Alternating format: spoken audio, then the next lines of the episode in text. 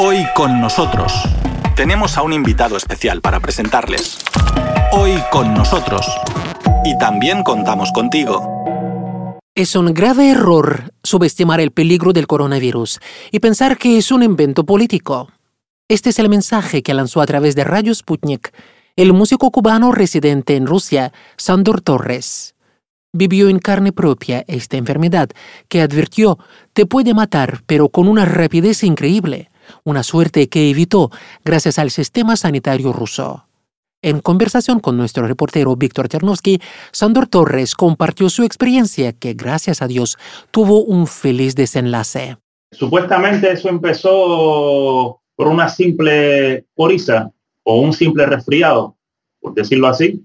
Un viernes o un jueves por la noche sentí algo extraño y bueno, empezaron los síntomas, pero no le presté atención. Sencillamente pensé que era algo pasajero debido a los cambios climáticos que siempre hay continuamente en esta zona de Moscú o en la zona donde vivo, que es más bien la región de Moscú. Y no le presté tanta atención, pero sí estaba usaba las máscaras, las protecciones necesarias, etcétera. Entonces, pues así sucedió. Empezó así, me voy en el tren hacia Nizhny Novgorod y en el tren, cosa que me extrañó mucho, es que menos de la mitad de las personas tenían mascarilla. Público me refiero, o sea, pasajeros. Sí, los empleados, todo el mundo con su protección, inclusive con guantes, pero los pasajeros no. En ese momento estábamos hablando del día 25 de julio de este año. La situación era menos tensa, pero se mantenía la alarma, ¿no? como actualmente, que ahora subido inclusive. Ahora la alarma debe estar en un nivel más alto. Y bueno, llegué a Nizhny todo el tiempo, el viaje con la misma sintomatología, solamente en resfriado y un poco dolor de cabeza, pero sin temperatura, sin fiebre, sin nada. Pasó el sábado, me fui para la hacha, pasó el domingo, el domingo ya no tenía resfriado, la coriza había desaparecido, pero empieza un dolor persistente de cabeza constante y un dolor bastante tedioso realmente y bastante fuerte del lado izquierdo, que no podía dormir sencillamente con el dolor.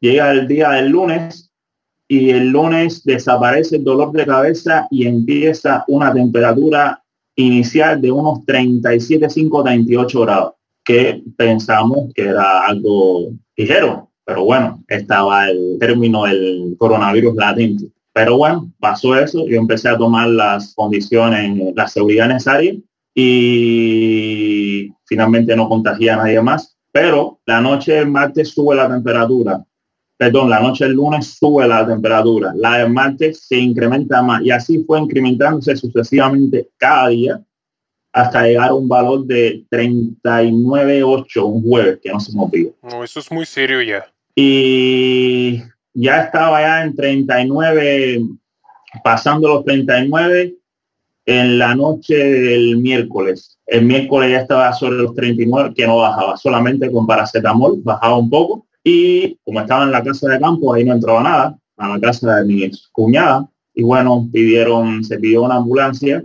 Francamente, ese paramédico que vino no me hizo nada, sencillamente me ocultó, pero ni siquiera, sí me midió la temperatura y en ese minuto no tenía fiebre, recuerdo, porque me había tomado un paracetamol, pero sí tenía dolor de cabeza persistente. Pero me puso algo por ponerme algo, no sé qué fue, no recuerdo, y no hizo ningún efecto. La temperatura, cuando terminó el efecto del paracetamol, arriba todo el tiempo, pero el jueves fue la peor noche de todas. Inclusive peor en temperatura corporal, ¿no? Peor eh, en comparación durante todo el tiempo del periodo del problema, tanto de la neumonía como el coronavirus. Fueron los 39.8 que no somos bien.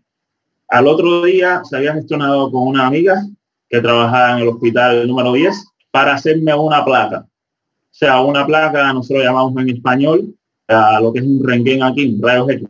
Y en la placa apareció una neumonía moderada al 40% de los dos pulmones asociada al coronavirus. Recuerdo que la doctora, que yo conozco también, hace dos años o tres que no la veo, me dijo, Sandor, te quedas. Con la misma ropa que estás, te quedas.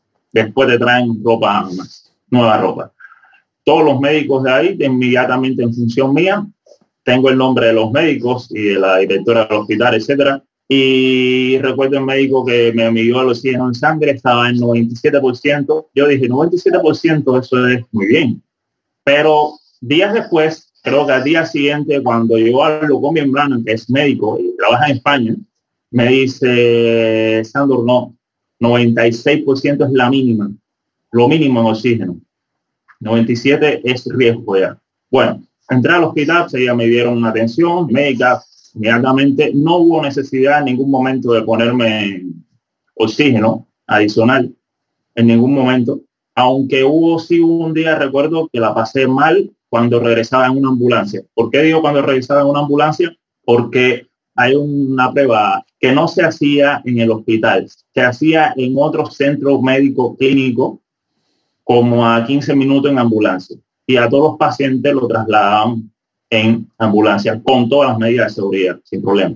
Pero un día de eso, el segundo, el tercero, al regreso yo tuve problemas serios de oxígeno, me cayó el oxígeno a 90 porcentajes y tenía mucha dificultad para respirar. Y cuando llegué, ya recuerdo que en la ambulancia me pusieron un, un medidor de oxígeno en tiempo real que le ponen a todos los pacientes y estaba 91, 90, 91, 90 todo el tiempo. Me preguntaron si quería que pusieran oxígeno, yo le dije que no, que podía respirar, pero me costaba trabajo. Y cuando llegué al hospital nuevamente el día ese, recuerdo que yo dije, no, me van a poner oxígeno. No, me pusieron una inyección y en 30 minutos se acabó el problema. Pero la estancia en el hospital, no tengo quejas de la estancia en el hospital. La atención muy buena, la comida muy buena. A veces los fines de semana era diferente, pero bueno, gracias al coronavirus tuve la posibilidad de comer todas las clases de cachas que hay en Rusia, que no conocí. y poder hacer con muchas de ellas nueva comida basado en las recetas mías, las recetas nuestras cubanas. La atención era en el tercer piso, yo estuve como unos 10 días, durante 10 días aproximadamente, y era muy buena. Los médicos pasaban diario a veces no pasaba porque muchos problemas, casi siempre por la mañana habían problemas muertos realmente. Y es un médico muy bueno y bueno, había muchos pacientes. ¿Qué pacientes habían ahí? Generalmente personas entre los 45 en adelante. Había un paciente como yo que entró días después, que tendría, o yo tengo 36 actualmente, podría estar entre los 25 y los 40, quizás. Entre hombres y mujer, recuerdo que había más hombres que mujeres y los hombres estaban sí en la segunda edad y tercera edad, o sea, de los 40 en adelante. Había una persona que ya lo conocí casi al final, que andaba por los 80 años, 79, 80. Y no solamente ruso, de, o sea, no nacionales realmente, o sea, de Kirguistán y otros lugares. Ahora bien, el tratamiento, como dicen, es individual para cada uno. ¿Por qué individual? Primero porque la enfermedad actualmente no tiene cura. O sea, hay vacunas probadas Rusia, la Sputnik 5 y otras y demás, pero al 100% que lo quite inmediatamente no sabría decir. No me meto en ese tema porque no soy especialista. Pero en ese momento estaba saliendo la Sputnik 5, recuerdo. Pero a nivel de hospital no estaba. Por lo menos ahí no estaba estaban en fase de prueba. Y estaban utilizando los mismos tratamientos que usan en el mundo entero para esta clase de problemas. Ahora bien, ¿qué medicinas te vamos a poner? No te la dicen. Y eso está muy mal. Eso sí lo critico fuertemente aquí donde que eso está muy mal. Ahora bien, en el transcurso de ese periodo de la confirmación o no del COVID, yo igual tenía neumonía. No te sabía decir qué cantidad de veces aproximadamente me pinchaban a mí el brazo. Yo tengo los brazos ahora normales pero en el estómago, o sea, en la panza, eran cuatro veces al día pinchazos para evitar trombos en la sangre. Era molesto, pero no tanto. Y en los brazos, el problema mío era que es que siempre tengo las venas saltarinas y siempre es un problema encontrarme las venas. Y eso se convirtió en no un problema, sino un infierno, porque no me veían las venas. Ya después fue un tratamiento ya cuando supieron que era exactamente COVID y pulmonía, entonces ya se centraron en un tratamiento más específico, claro. Ya yo respondía a los fármacos en ese momento. Y así fue, después pasé como a los 14, 15 días, pasé al primer piso y ya en el primer piso eran los pacientes que estaban con coronavirus, pero estaban en fase recuperatoria. el primer piso es para la fase eh, post-traumática del coronavirus como tal y la otra enfermedad. Ese hospital es como decir la sede oficial de todos los problemas respiratorios en Nizhny o sea, el instituto. Y bueno, ahí era otros médicos, otro personal, siempre todos con la escafandra esa que usan blanca. Y bueno, ahí pues otras atenciones más esmeradas todavía. Yo en el cuarto que estuve no me puedo quejar realmente, todas las condiciones, todas. Parecía un cuarto de hotel. Lo único que faltaba era wifi, pero bueno, ya. pero televisión había y en, cuando me bajaron, me bajan al primer piso, tenía un cuarto privado con todo. Lo único que faltaba era wifi, repito, baño privado, todo. La atención era todavía más esmerada. Inclusive ya a las 6 de la mañana venía la seño, o sea, la enfermera, me ponía los, los medicamentos. Yo tuve tres catéteres. Y bueno, volviendo al primer piso, a la enfermera me ponía los medicamentos en vena, a veces me los conectaba directamente a la jeringuilla, ¿no? Y a las 8 de la mañana puntualmente venía la doctora. Esa fue la última etapa. Me medía la que miden el oxígeno, te toman la presión. Y recuerdo que esa doctora, días después, se enfermó de coronavirus, casualmente. Dio positivo y hicieron un cambio con otra doctora que no quiero ni volverla a ver de nuevo. Fatal historia. Y bueno, hasta que salí realmente, me hicieron varias pruebas después para confirmar el retiro del COVID y finalmente salí el día 24. Me dieron el alta lunes. Pero ya me habían retirado los medicamentos hacía casi cinco días. Me tenían en el hospital en observación desde un miércoles hasta que me dieron el alta el lunes o sea, cinco días incluyendo fin de semana. Porque había tenido COVID. El COVID que tuve no fue tan severo, no me atacó tan severamente. Pero la neumonía estaba en modo moderado, llegando a ser modo fuerte. Y conmigo tuvieron que utilizar muchos medicamentos, específicamente antibióticos, porque los clásicos para tratar las afecciones respiratorias no funcionaban. Si mal no recuerdo, están en resumen, fueron unos cuatro o cinco antibióticos. Los convencionales no funcionaron. Estimados oyentes, hagamos una pausa y volveremos en instantes. Aquí Radio Sputnik. En cualquier país del mundo se pueden escuchar los programas de Radio Sputnik confeccionados en Moscú, Montevideo y Buenos Aires. Entren en la página de Radio Sputnik en español, mundo.sputniknews.com y se enterarán de los acontecimientos más importantes del mundo y de todo lo que otros callan. Seguimos escuchando la entrevista con Sandor Torres, un músico cubano residente en Rusia que contagió el nuevo coronavirus, pero fue salvado por médicos rusos. El sistema sanitario ruso es bastante eficiente, no me puedo quejar. La atención en todo sentido es muy, muy buena, de calidad, de alta calidad. Siempre hay algunos errores, pero es de calidad.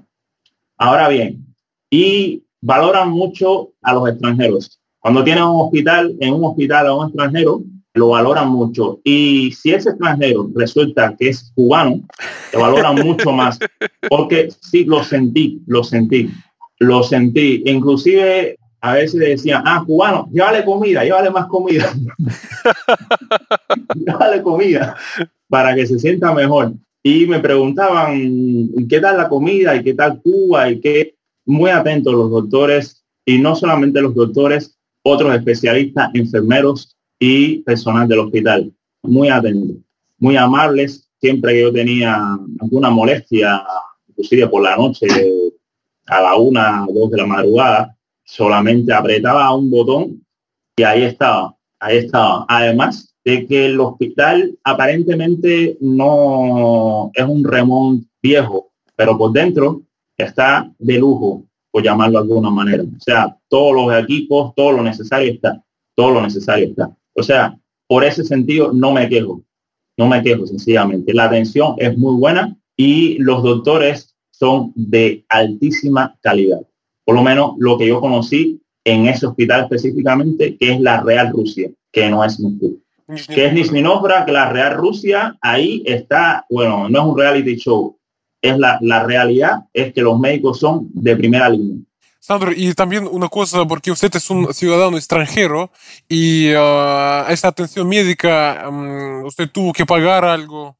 No, yo soy ciudadano extranjero, pero residente en Moscú, o sea, en Rusia. Y yo al tener la residencia no tengo que pagar nada. Sencillamente tienes la residencia, puedes optar por esa póliza de seguro estatal que también la tienen los, los, rusos, los ciudadanos oriundos de, acá.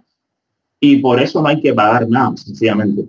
En ese hospital yo no tuve que pagar nada, sencillamente. Sandro, y sabe, yo creo que también lo importante es que felizmente ahora usted ya se está recuperando y pronto usted tendrá concierto y quizás su mensaje a las personas que quizás no tomen demasiado en serio este tema.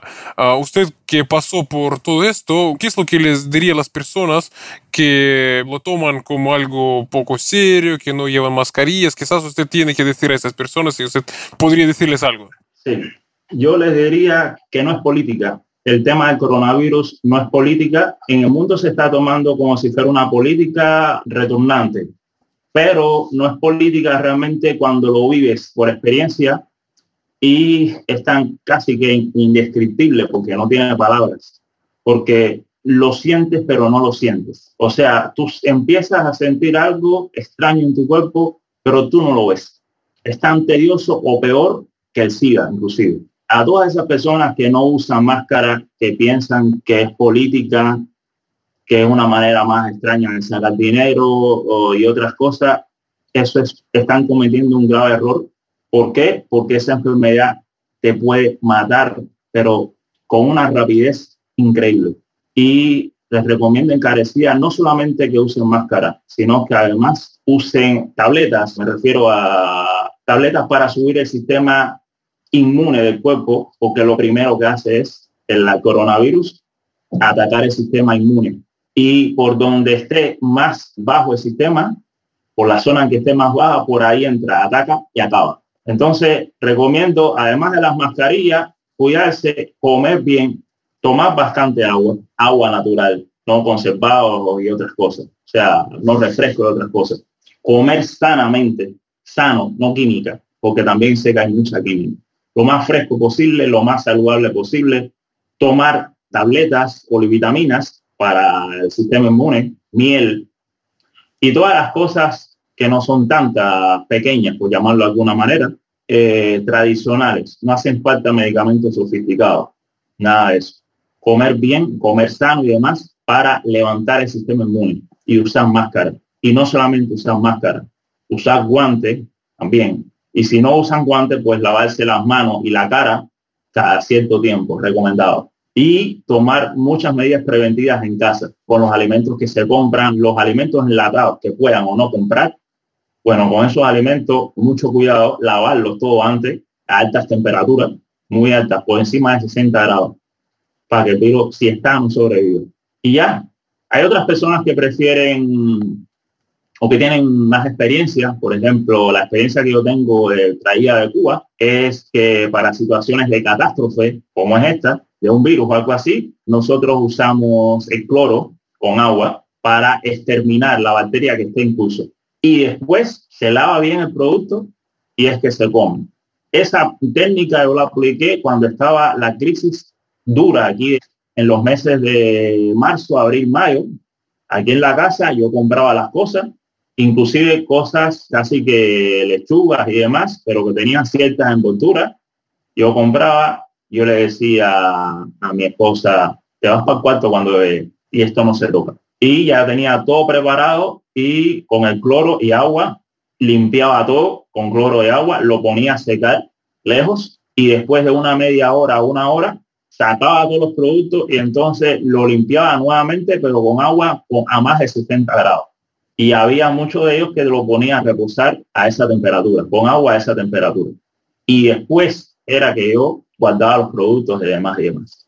Durante ese tiempo no hubo problema. O sea, yo no tuve ningún tipo de problema, ni nadie, mi familia, ni nada, tuvo ninguna clase de problema por las medidas extremas que yo tomé. No simplemente de las que habían hablado, que las que habían hablado eran usar guantes, mascarillas, guantes, limpiar también el agua que a los productos a ciertas temperaturas. Eso también lo habían, recuerdo que lo dijeron, pero por la experiencia que nosotros tenemos en Cuba mucho tiempo, agua con cloro y eso no falla. Y yo usaba las dos. Y aquí no hubo ninguna clase de problema. Ya hasta la suela de zapato la limpiaba. No, no quería inventar. Sí, una cosita más, una cosita más. Sí, sí. Y esto es muy importante. Si piensan que el coronavirus solamente, además de atacar, ya eso se queda así, está muy mal, porque sí, las secuelas están. En mi caso personal, me dejó cuatro secuelas, ahora las voy a decir cuáles son, de las cuatro, eh, ya actualmente quedan prácticamente dos en curso. Yo no tuve problema de falta de apetito después del coronavirus y durante la enfermedad. No tuve problemas tampoco de pérdida de los olores y el olfato tampoco, pérdidas auditivas, nada de eso. O sea, lo convencional que ataca las secuelas convencionales no las tuve, pero falta de aire, sí.